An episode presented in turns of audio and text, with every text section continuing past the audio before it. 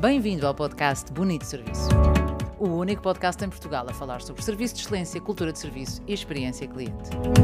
O meu nome é Carla Carvalho Dias, sou speaker, consultora e formadora nesta área apaixonante do serviço. A história de hoje é contada a partir de Líria e antes de iniciar uma formação sobre atendimento humanizado e empático. E é uma história que me ocorre contar e que se passou em pleno confinamento.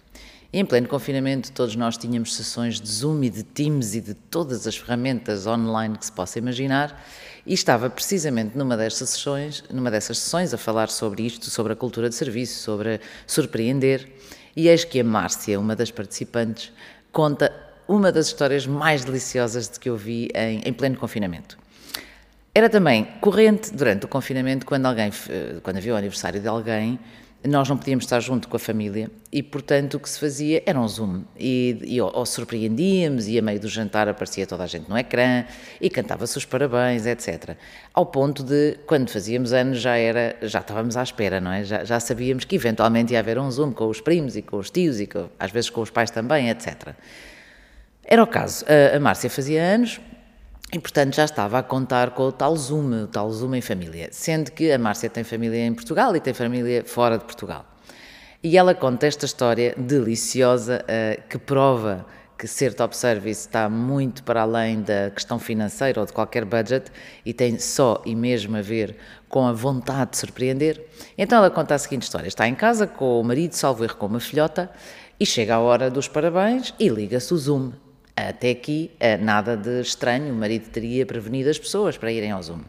E chega a altura de cantar os parabéns e o marido surge.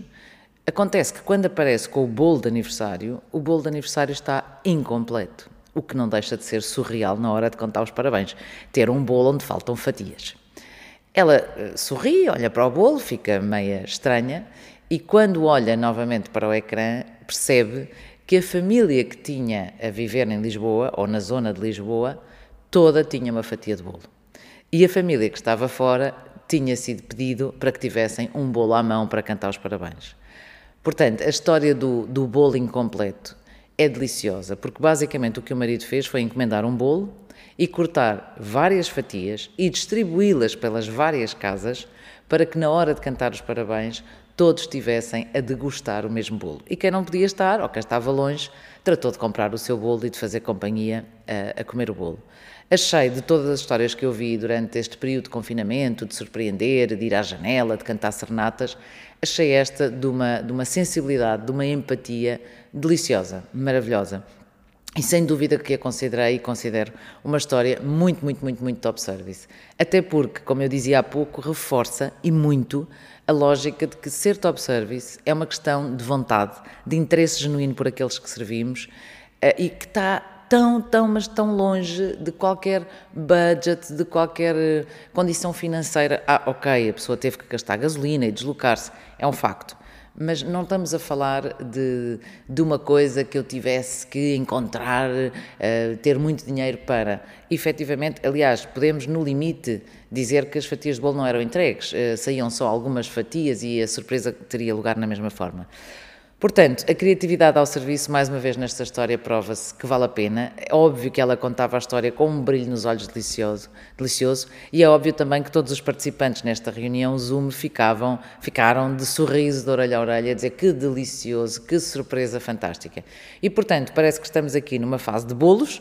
A história da semana passada era bolos, esta história voltou a ser bolos e lembrei-me dela precisamente porque, em plena ação de formação, foi uma história que me ocorreu contar e pensei é, está na altura de a dar a conhecer no podcast Bonito Serviço. Por hoje, a história é esta.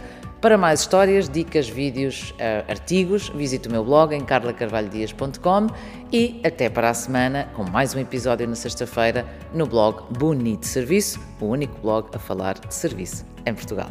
Boa semana!